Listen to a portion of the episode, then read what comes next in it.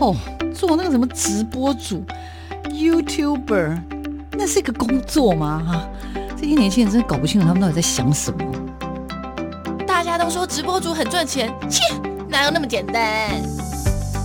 网络社群媒体崛起，传统媒体死定了吗？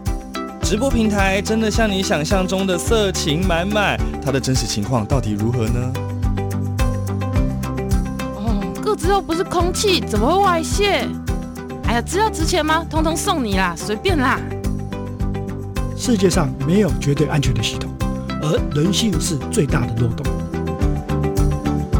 时下你不可不知的科技应用与社群发展。科技社群敲敲门，带你推开趋势的大门。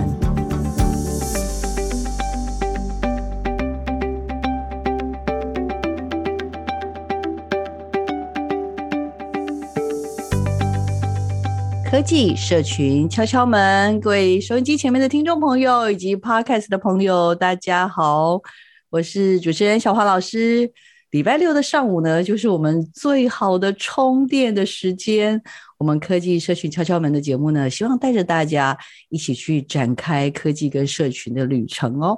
那一路以来，我们这一年呢，我们介绍了好多好多很优秀的伙伴。那这个礼拜邀请的这位伙伴呢，其实是我一开这个节目，我就想要邀他来上节目。所以啊，这个小黄老师已经准备了将近一整年了，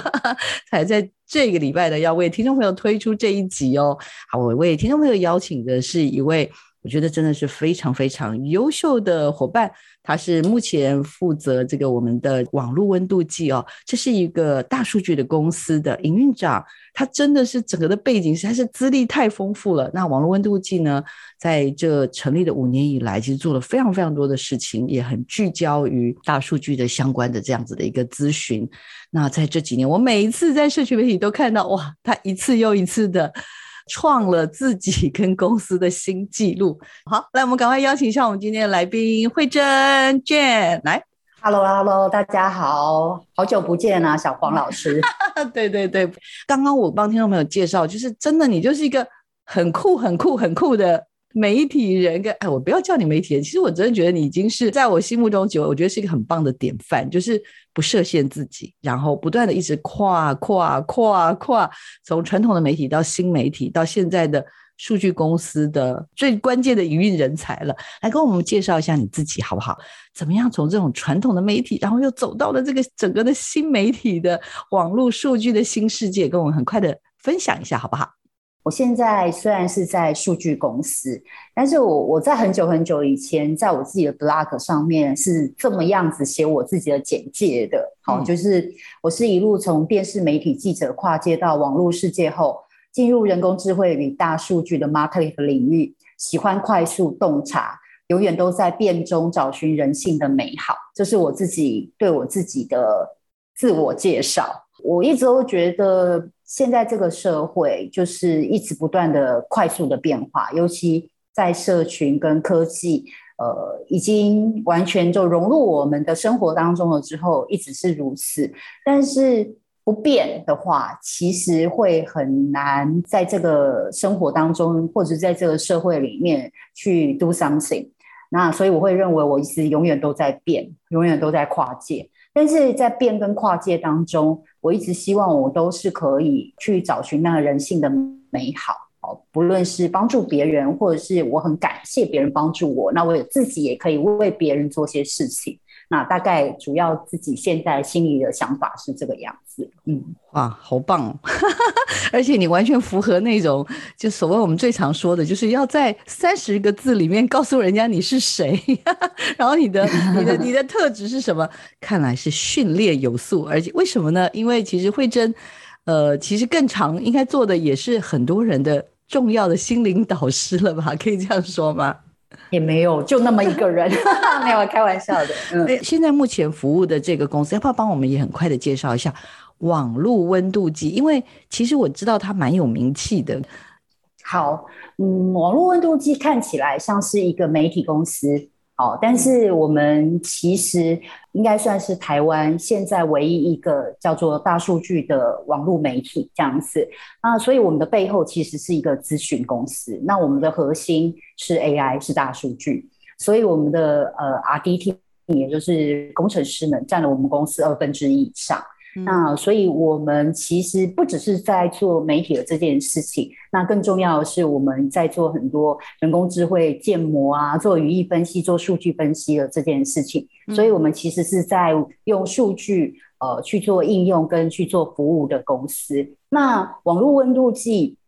当然，一方面就是我过去擅长的嘛，后媒体，然后另外一方面会想要用网络温度计去让更多人的理解，就是嗯，大数据到底是什么？我常说大数据是一个 buzzword，只是很多人都很会说嘛，吼，尤其那个疫情之后，几乎 那个疫情中心也常常讲说，根据大数据分析如何如何嘛，吼，所以我会觉得说。大数据它的应用层面非常的广，那我们公司其中在做的这个部分就是专门在做 social listening，也就是说我们专门在做网络跟社群聆听的这件事情。然后我们就是要分析网络跟社群当中那么多真真假假的讯息，那我怎么样可以透过人工智慧跟大数据去分析它，到底哪些呃消息是消费者是关心的？那哪些消息其实消费者其实是觉得厌恶的？所以我常觉得，在网络跟社群当中，每一个人表达意见都是一个温度。好，所以网络温度计是这么而来的，就是我们就像是网络当中的一个温度计，然后我可以用数据、用 AI 去测量每个网友对这个人事物到底是喜欢还是不喜欢，是冷还是热，大概主。要性，我们现在整个公司在做的事情是这样子。嗯，呃，当然，因为我有看到网络上有介绍你自己了哈，就会介绍公司。它其实介绍是一个大数据公司，像你刚刚介绍的这个公司里面有一半以上的人都是，我相信都是资讯背景嘛，对不对？对对对对对对。对，可是刚刚又提到了，就是它是以一个大数据为基础，但是是一个谈数据趋势。它就变成是又有点像是一个顾问公司，没错，我们也常常在做 consult 这件事情，是不是这样？因为掌握了一定程度的数据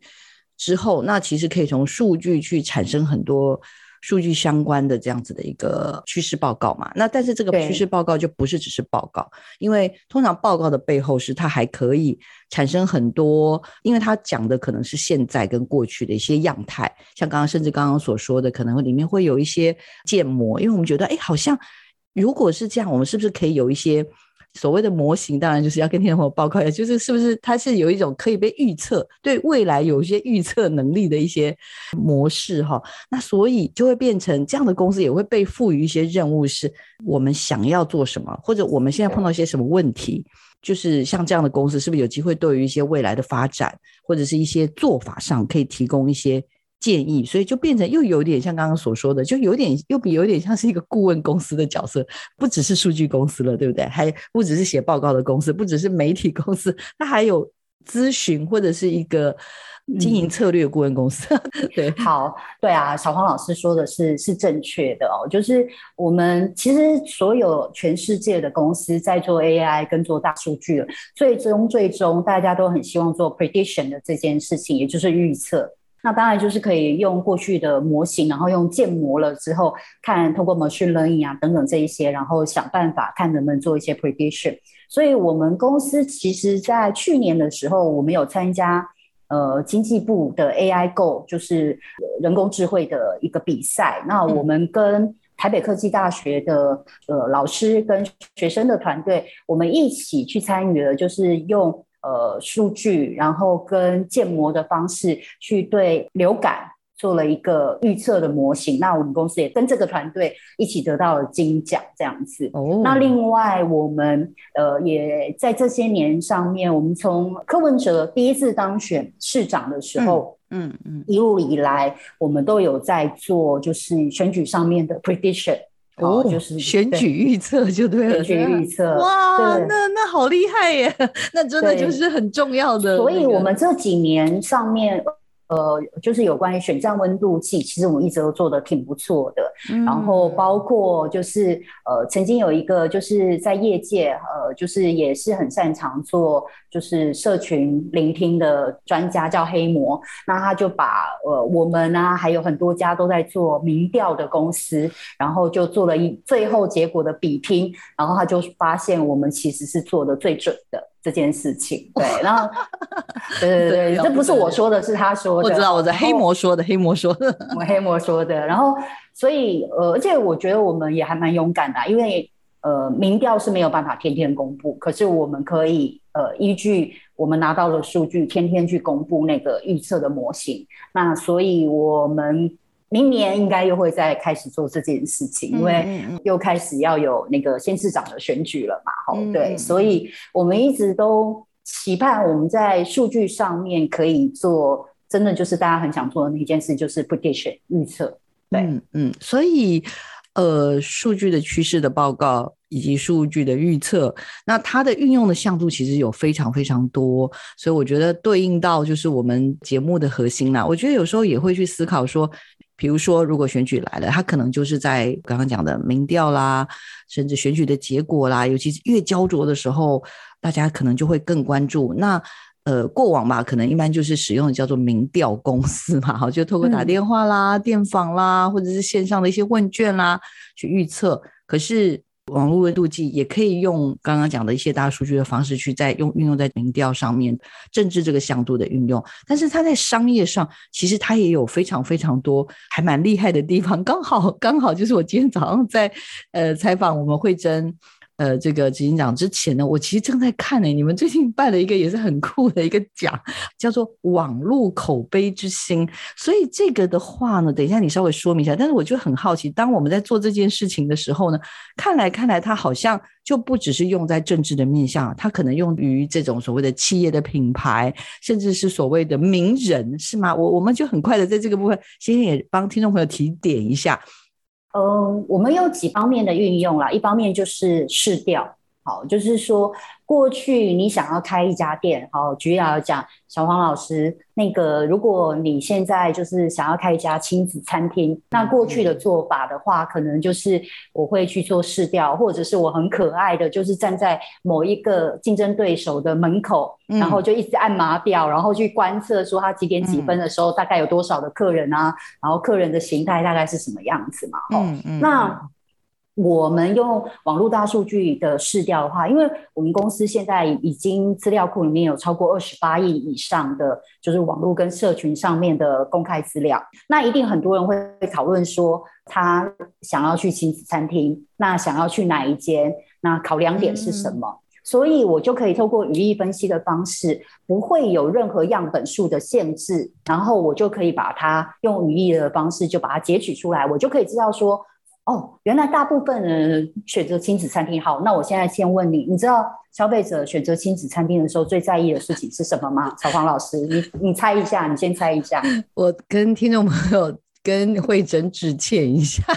你猜嘛？因为因为我已经先先做过市场调查了，然后我已经听过你好多专题了，所以我知道这一题的答案。哦、听众朋友，你猜到了吗？给你十秒，十九八七。六五四三二一，来，慧珍公布，然后我也知道答案的是，我们一起说三个字，叫溜滑梯。溜滑梯，我知道答案。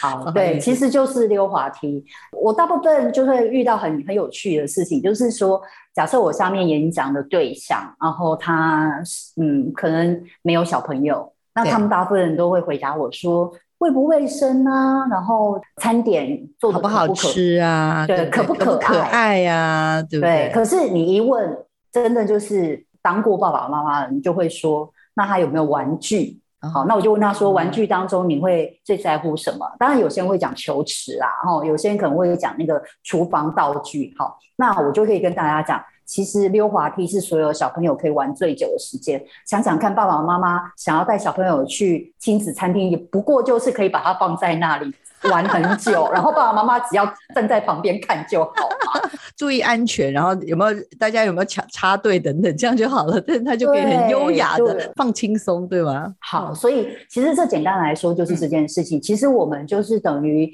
呃做了试调，那这个试调其实就是用消费者的意向去做这件事情。嗯嗯嗯、所以一模一样的应用，我们就运用到了，就像您刚刚有特别提到，就是十月二十七。一号我们办的网络口碑之星的颁奖典礼，这是我们办的第四届。那我们跟其他的奖项不太一样，其他的奖项大部分都是专家嘛，吼，专家去做评选啊，那他们有一些向度，然后去做评选。可是我们家比较不一样，我们家是用 AI 跟大数据，我们就从二十八亿的数据资料库当中去看。谁的网络声量比较高？那是不是有很高的好评度？那尤其今年又有遇到疫情嘛？那疫情的过程当中，谁可以在消费者的口碑当中真的认定跟肯定他做的服务跟产品？那我们就从这一千两百四十八家当中去评选出二十八家，然后在四个领域，就是餐饮、休闲生活，然后宅经济。然后健康这四个产业当中，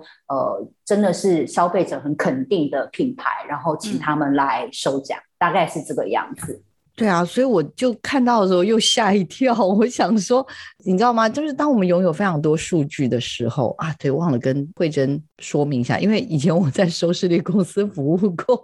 所以有点有一点点、哦、有一点点像惠珍现在服务的公司，所以惠珍我在网络上查找的资料是。公司在可能之前发布的数据里是拥有二十二亿的相关的数据资料，对吗？但是，对，哎，才不过几个月的时间，现在已经有二十八亿的资料，所以这是一个有点像是一个动态的资料库，然后它一直一直一直一直一直的长大当中，对不对？在这个长大的数据的资料库当中呢，我们看到了一些趋势，嗯、看到了一些机会，也看到了一些品牌的努力，可以这么说吗？对，就是。呃，的确，就是我们一直都还蛮专注在商业客户这一端，然后去做这样子的服务。嗯嗯、其实，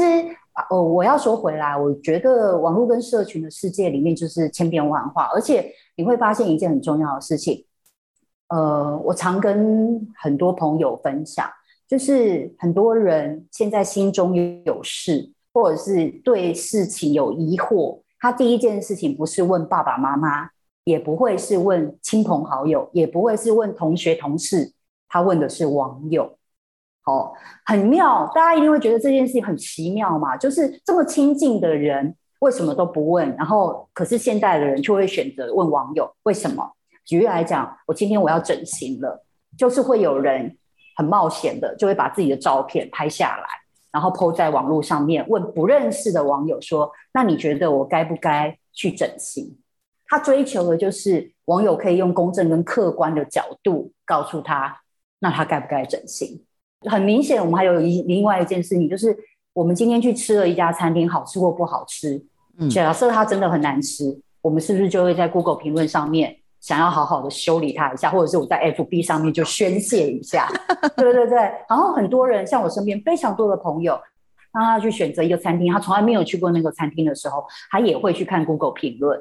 我要举手，我要举手。我以前没那么严重，我现在很严重哎、欸，因为我没有说到那个餐厅的门口啊，或者是说大家觉得怎么样怎么样，或者你就是真的不知道，比如说你要带家人去用餐，好了，举例来说，比如说跨年好了，那你你就是你当然就用价钱啊或什么这些也是一个选择，可是有时候会踩雷呀、啊，对不对？所以有时候就会觉得那些评论很重要，啊、这个当然就是大数据里面很重要的一个基础啦，而且我真的发现好有效、哦，所以。这些大数据的资料确实跟我们每天的生活是连接的吧？而且他们是理论上，当然一定会有人说啊，现在有很多人就是刻意的用网军啊，在网络上面回复一些意见。是，但是绝大多数的人是真实的人，然后在网络上面去表达意见嘛。哈，那这些忠实的表达意见，对品牌来说就会是一件很重要的事情。举例来讲，我们之前我们也做过餐饮的调查，你就会发现一件很有趣，北部的。民众跟南部的民众在意的事情真的不一样，好，譬如说北部的人就会比较在意服务啦，然后口味好不好吃，可是南部的民众比较在意的是分量的这件事情。好，所以我意思是说，我们就可以从社群跟网络当中消费者的口碑，我我都常称为这种二十八亿的事情，叫做众人的智慧。好，就是从众人的消费者的口碑当中，我会得知对这个品牌最清楚的印象。那我们常常在帮一些企业主在做分析的时候，他本来都会认为他的竞争对手是 A B C D E F G，然后我就会跟他讲说，没有人的竞争对手是这么多个。我可以从消费者的口碑当中可以得知，其实最常把你拿来跟哪几个品牌做比较，其实这几个才会是你真正最重要的竞争对手，这样子。哦，所以其实这方面的应用。其实还蛮多的啦，嗯嗯，懂懂懂。那惠珍，我这边呢，最重要最重要邀请你的原因，是因为其实我觉得啦，公司啊赚钱啊这些的，我想大家应该可以看得到，Jane 就是林惠珍呢这么这么的认真，这么这么的打拼，所以呃，公司成立五年了，我相信啦，现在的营运状态应该真的都算是还蛮稳定的。可是呢，我这次主要想关注的就是我在这一次，嗯，刚颁布没多久的第五届的全球华人，呃，这个永续报道奖哦的这样子的一个融媒体的社会价值奖的部分呢，竟然呢又是我们网络温度计的一个很棒的作品，叫做《社群的羊群效应》。我迄阵已经已经已经规个拢拢拢人拢总拢要崩落，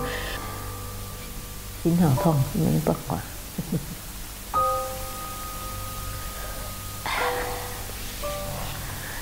法。命了，命了！谢谢大家，大家安安尼给他道三工啊。在网络上发文，就是一个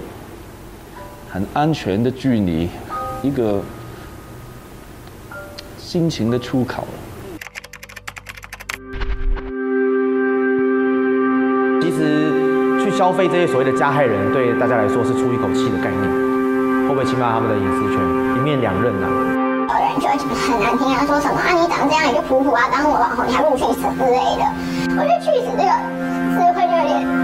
too much，哭一整晚啊，然后也完全不会想更新，不会想做任何事情。像我到现在，其实我很少回复粉丝们的留言，说那是我的阴影。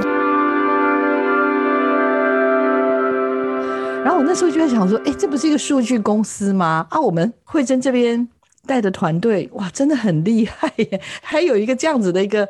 作品可以得这样的大奖，就是更让我觉得不行，我一定要赶快来采访慧珍跟你的这个好团队哦。所以在这边，我就很希望有机会啦，像刚刚所说的，就是。呃，惠贞刚刚也一再提到变与不变嘛，对不对？就有一些很重要的价值，众人的智慧。我这边呢，就最最希望有机会把这个社群的羊群效应这次的这个好作品哦，来跟听众朋友分享。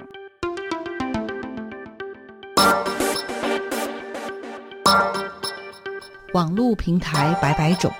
到底该如何经营呢？透过社群任意门，我们带你掌握。粉丝的经营术，增加社群粘着度。社群任意门。大家好，我是林慧珍，今天想要来跟大家讲讲什么是网络大数据。网络大数据，我们的做法其实呢，就是从社群，包括像 Facebook、Instagram，然后 YouTube，然后以及各大论坛，大家熟悉的 PTT 啊、D 卡，然后还有各大新闻媒体，好，还有一些部落格当中，我们去把公开的呃讯息或者是贴文，把它做人工智慧上面的分析，然后我就可以透过断词切字的方法，知道。每一个消费者、网友在网络上面的发言，到底他是正面的还是负面的？还有讨论的度会有多高？然后借此就让大家了解什么叫做网络大数据。大部分的应用呢，都会是在市调或是民调这件事情上面。那不晓得这样的解释，你知道什么是网络大数据了吗？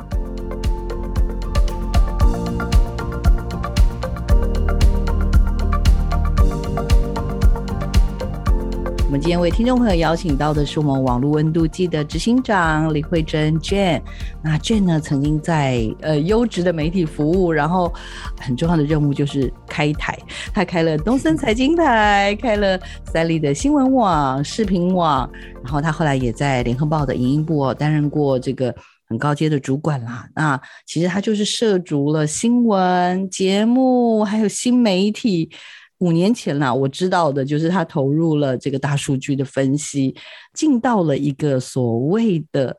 这种大数据的公司哦。因为小黄老师之前也服务于呃收视率公司，所以我就发现，哎。就是你知道有媒体背景的人跟有资讯背景的人这两边的人呢，如果要讲话的话，其实他们是好像不同国度的，他们在语言上是讲不同语言的人，所以我真的好佩服你哦！为什么你可以加入进去？然后我觉得经过了五年啦，我也看见了公司跟你的成长，所以这应该是我其实今天邀你来最重要。除了等一下要谈那个社群的羊群效应之外，我最重要要问你的问题是这个。好。呃，以前我们就是像我在最早在东森新闻台，我服务了很久嘛，吼。那以前我们几乎每次一报道完了之后，无论是餐厅啊，或者是呃有需要帮助的人，就会发现那个柜台的电话就响个不停嘛，然后就很多观众朋友就会想打电话进来，想要问呃一些联络方式嘛。那你就会知道说，在那个时代里面，传统媒体的影响力真的是非常非常大。但是从网络跟社群十几年前开始兴起了之后，呃，很明显的感觉一件事情，就是当大家不再以呃电视或者是报纸作为主要的，就是资讯的来源的时候，网络社群才是最重要的资讯来源。呃，然后我们大家在做媒体人，content is not king 了。好，就是我们常常受限于这些 Google 或是 Facebook 的演算法，以至于就算我做的再好的内容，可是因为这些平台，然后 SEO 等等这些做得不够好的时候，我的好内容就不被看到。那所以其实就会发现说有很多的限制。那当然，我后面的十年都一直在做网络的这件事情跟社群的这件事情，然后让我更能感受到，就是我们。受限于这些呃 Google 或是 Facebook 的演算法的困局啊，哈，那。我就更想要去研究这件事情。那当然有一些因缘机会，让我可以加入这个很年轻的团团队，就是这个他们是从台湾科技大学 startup 出来的一个新创公司这样子。那进来之后，一定会在想说，嗯，一个在媒体待了这么久的人，为什么要来这样子的公司？当然，刚开始我加入的时候，很多人觉得很冒险，因为当时公司大概人数也非常非常的少嘛，哈。那有多有多少？我也很好奇，啊，不到十个人，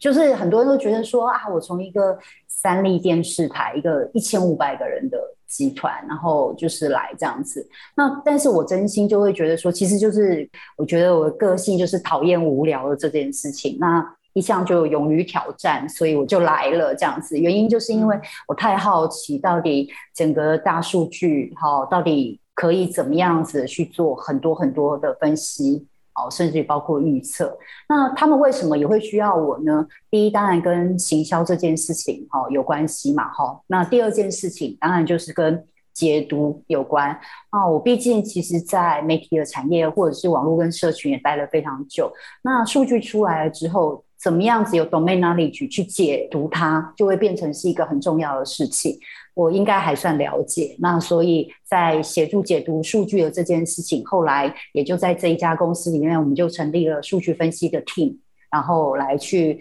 协助做分析，然后做 report 或者是做 consult 等等这一些，哦，甚至于进一步的帮忙去做应用。好，所以这是我觉得我后面来这家公司，现在还在一路还在努力跟接受挑战做的事情。我大概了解，所以台科大的团队出来的 startup 的一个团新创团队嘛，所以他们厉害的应该就是他们有语义分析啦，一些爬虫的一些技术啦，然后甚至 AI 的这些技术，那。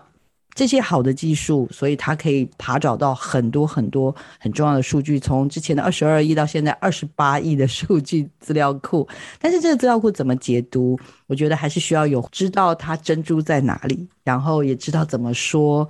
故事。而这说故事要说给不同的人听，有的时候是企业主，有的时候是整个社会。惠珍在这五年来，不只是能够带领团队做这样的事情，更重要的是，我觉得啦，他也发挥了很棒很棒的社会。价值，这就是今天我接下来为听众朋友特别特别介绍的这次他们的全球华文永续报道奖的融媒体的社会价值奖。为什么我们会想要做社群的羊群效应这个专题？主要的想法就是今年二月的时候，嗯，高雄有一个少女，呃，有人在那个 Facebook 的社团里面就 PO 上了一个影片，那那个画面非常的可怕，就是呃那个少女被一群人甩巴掌，然后把饮料倒在他头上，然后这个影片在那个社团一传出来之后，就有开始很快速的，就像病毒效应一样，在网络上面到处流传，然后后面就是有媒体就开始撰写这件事情。很多乡民很厉害的事情是在第二天哦，真的就是发生事情第二天就下了网络的通缉令，把其中霸凌那个少女的一个男生就是截图，然后肉搜他，找到了他，然后就告诉大家说，大家如果有看到他，就告诉我。这群乡民不认识的人哦，就真的找到了那个呃姓黄的男生，最后。真的就是围殴他，然后把他的手打到骨折。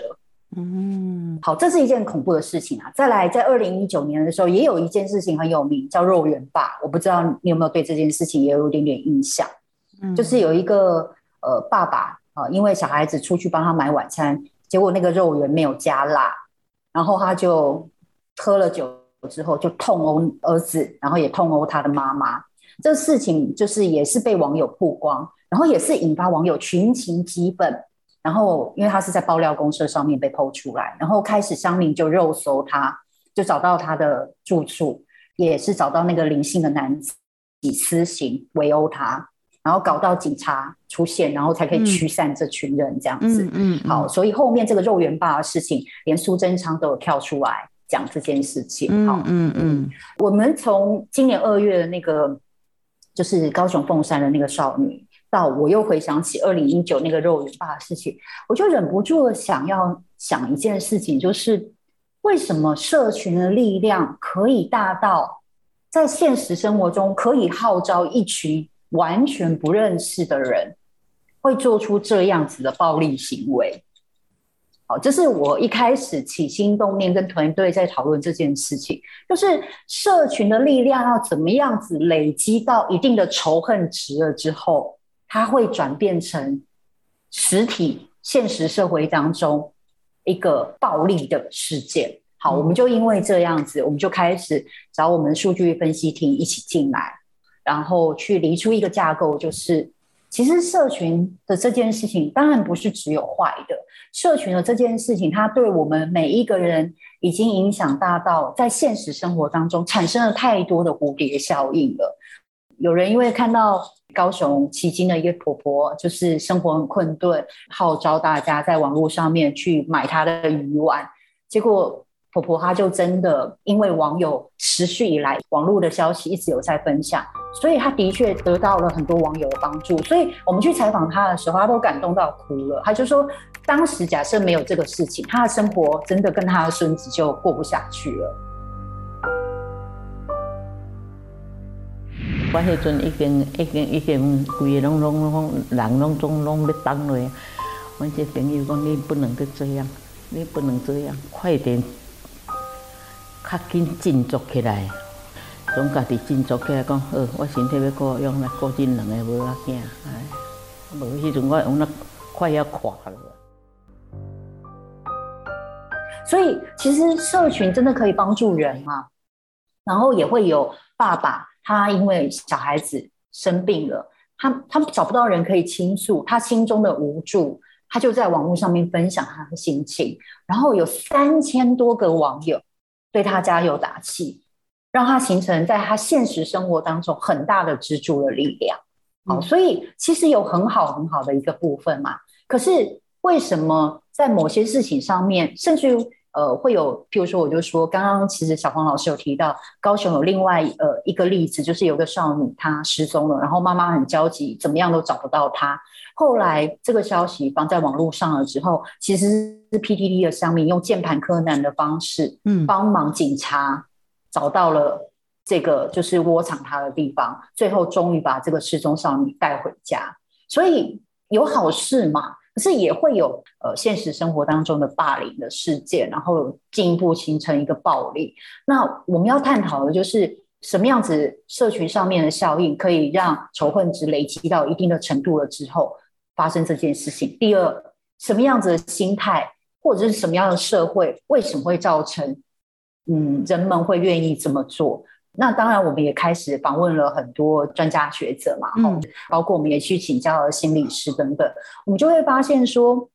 对社会觉得不公不义的这件事情，他们是需要一个宣泄的出口，而当政府单位或者是公家单位没有办法出来执行这个，他们看到就觉得义愤填膺、不公义的事情的时候，乡民就觉得我要用乡民的正义去做它。但当然，这个乡民的正义最后其实也还是成了一个非法的事情嘛。哦、嗯，嗯、那这样子的社会氛围跟情绪，其实是很值得关注的。那再来就是心理上面觉得需要有一个宣泄的出口的这件事情，当我不能寻求家人，因为家人或亲友搞不好我讲了之后，他会变成我另外一个负担。可是网友反而可以让我宣泄我心中的压力以外。他还可以给我不一样的加油，而且这个加油某个部分在我心中形成的力量，是真的可以让我在现实生活当中坚强的活下去。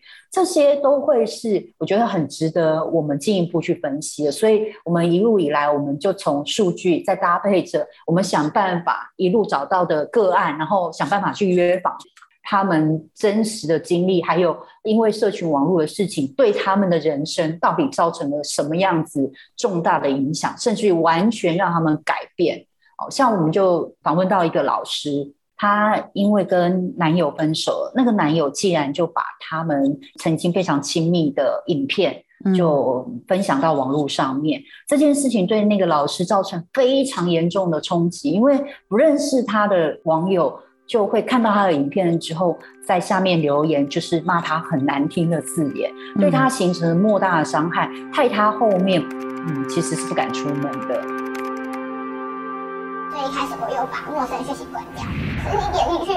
有的人是说，哎，有人在疑似看你副本，我觉得这个是正面的人，那有人就会很难听啊，说什么啊你长这样一个普普啊，当什么网红，你还不如去死之类的。我觉得去死这个社会就有点 too much。我实在是受不了的，所以我就给，我就写第一号，我就跟妮卡投诉，我就说这些东西，我朋友帮我解锁，他就说这些东西已经影响到我个资了，而且某个程度上是虚构的。下课回家我就是在家，然后就是哭睡觉，因为我也不吃饭，我那整周也就都没有吃饭，那那真的就是影响很大，然后做噩梦或者是睡不好，很多社群上面的网友都不知道，说自己可能只是留言回的那么一两个字，会对一个人的人生造成这么大的影响。这是我们想要特别在这一次里面去告诉大家的，就是也许我们都只是一群不认识的羊，啊，可是当我们这一群羊。纷纷都加入讨论，一个从众效应发生的时候，嗯、就是所谓的羊群效应发生的时候，它会对一个人在现实生活中产生了他永远无法改变，甚至于是永远无法磨灭的转变。了解，因为我很想很想推荐给听众朋友关于网络温度计的社群的羊群效应哦，这个专题。整理的是过去应该什么二零一七年吧到二零二一年的这些网络的一些行为哈，包含什么机器啊、情色啊、肉搜私刑啊、什么募资下架、网络霸凌、网络诈欺这些各式各样的网络的讨论，而且我看到了就是网络的仇恨字词，是不是？那个什么还分成三级啊！我的天呐，就是说，比如说类似像这是换脸这件事太可恶了，怎么会有人做这样的事情？好，然后就可能开始在下面，可能在那个特定的，我们认为现在的嫌疑犯或等等，或者是被害人等等，就在下面讲一些这样的各式各样的话。对，其实。怎么样子可以让一个就是网络上面的事件，可以驱使大家到现实生活当中不认识的乡民可以去做出这些暴力的行为？我们就发现，它其实是大家在网络上面的留言，不同的留言不断的堆积产生出来的那个仇恨值所引发的。好，有些字眼可能就只是粗话。那我们就把它分成是比较低度的等级。那假设有人身攻击的部分，那我们就会把它加重成为第二的等级，第三个等级就会到完全的去辱骂一个人的时候，那这样子不断的堆积跟累积，到了一定标准超值的时候，它就是会在现实生活中产生很可怕的就是暴力事件。这样子，这是我们这一次在研究的过程当中，我自己认为是一个还蛮不错的，就是突破点啊。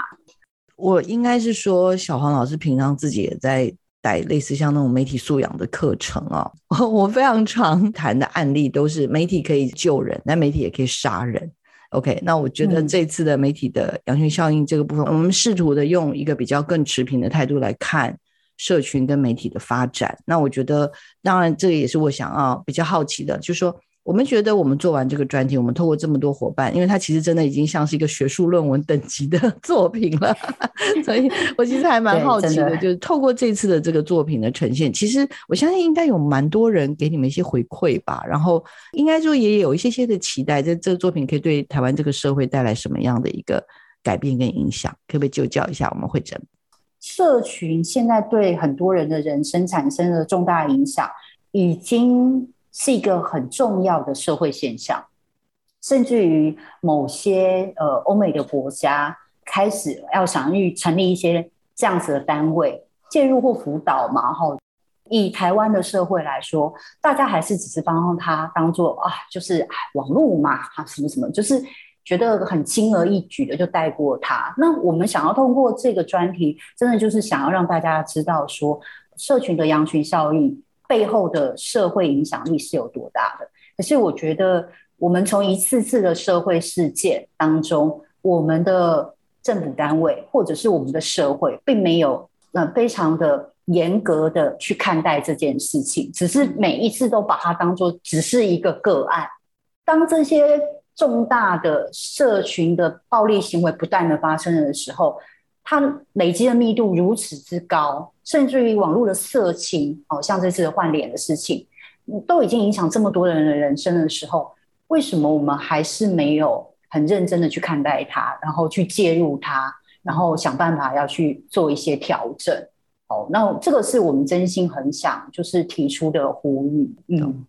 那我想各位应该就是除了社会事件之外，我们也看到了非常非常多的所谓的 KOL 啦，这个网络的红人，其实也深受网络的这些评价的影响。也很多人称为这叫数位刺青啊，一旦被留下痕迹之后，其实老实说要消除是非常非常困难的。那对于这些，尤其我觉得再来就是对于不只是对所有人，对青少年的影响，我觉得又更大，因为他们年纪还小，我们怎么样能够预防于未然，就会觉得有好多好多好多好多的议题需要被关注，在这些瞬息万变当中，其实它还是有一些。很重要的、很关键的一些价值，应该不要被忘记的，然后应该要被去坚持的。我觉得其实还是有很多媒体的同业，他们也一直都在做这件事啦。就是说，不论如何，我觉得虽然。现在社会对媒体、对记者可能有很多的批评，哦，那当然这些一定就是要虚心就教嘛。那当然也有很多人会说，他就是受限于现在的网络跟演算法，所以好像呃只能做那些事情。但是还是有很多的媒体同业，还是想办法想要去发挥那个媒体的精神的这件事情，报道跟探究一些事情，让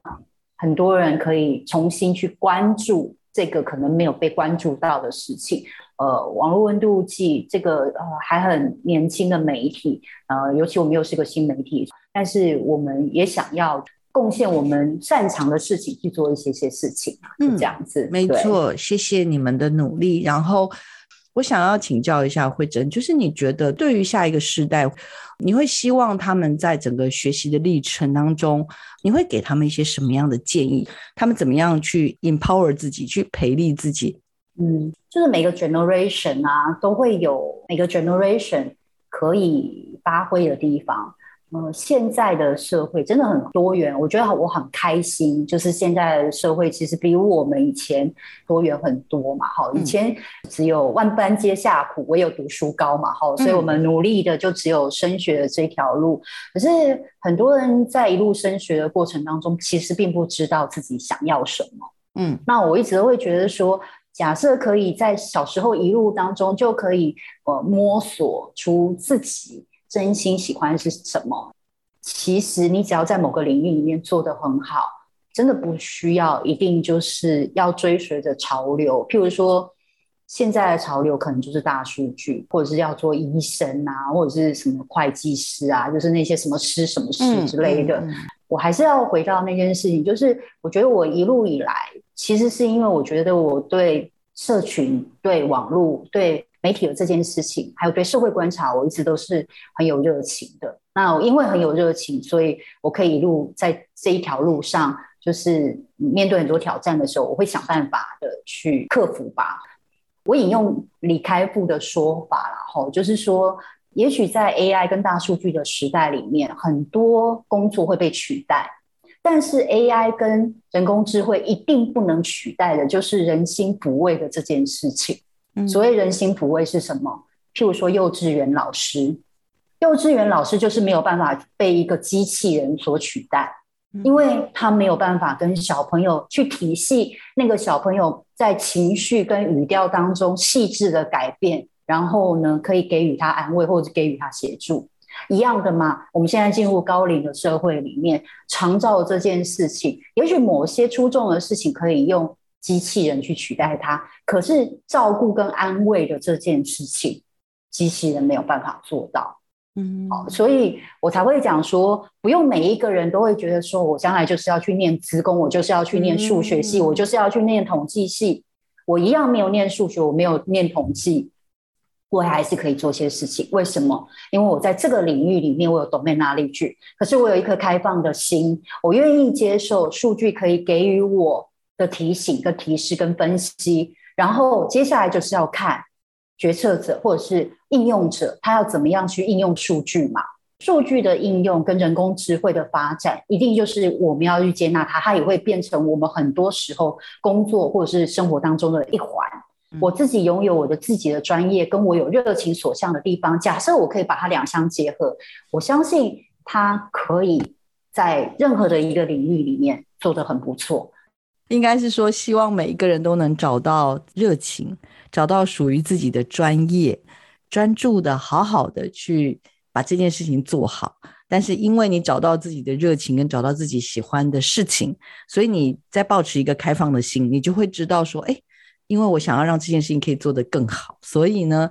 看来这件事情就是需要学这些、这些、这些东西。可是因为你有了热情，你有了你的专业之后，你在学的过程当中就不会觉得是为什么而什么。那我也很希望，就是听众朋友呢，在透过我们这个节目，也能够去理解，真的我们在有时候啦，因为网络就是匿名制嘛，那我们在社群里面的一些发言，我们有时候觉得我只不过讲了一句不爽的话嘛，但是一个人讲，十个人讲，千人万人讲之后，很可能真的我们就伤害到了别人。谢谢这个我们今天网络温度计的执行长。慧珍呢，来到我们的节目现场，也跟我们谈了在整个社群的趋势的发展，以及呢，在社群里面发生了很多的现象，其实也都需要我们持续的去，我觉得要自我觉察，然后也在呃这个社会的发展当中，时时做出一些提醒。那我们每一个人都是一个自媒体，透过我们的。关注，透过我们的分享，其实也可以让更多人了解我们在社群媒体里面的每一个发言，其实都是非常重要的。也请听众朋友持续锁定我们的科技社群敲敲门，我们下礼拜见。我们再次谢谢慧珍警长，谢谢你，拜拜，拜拜。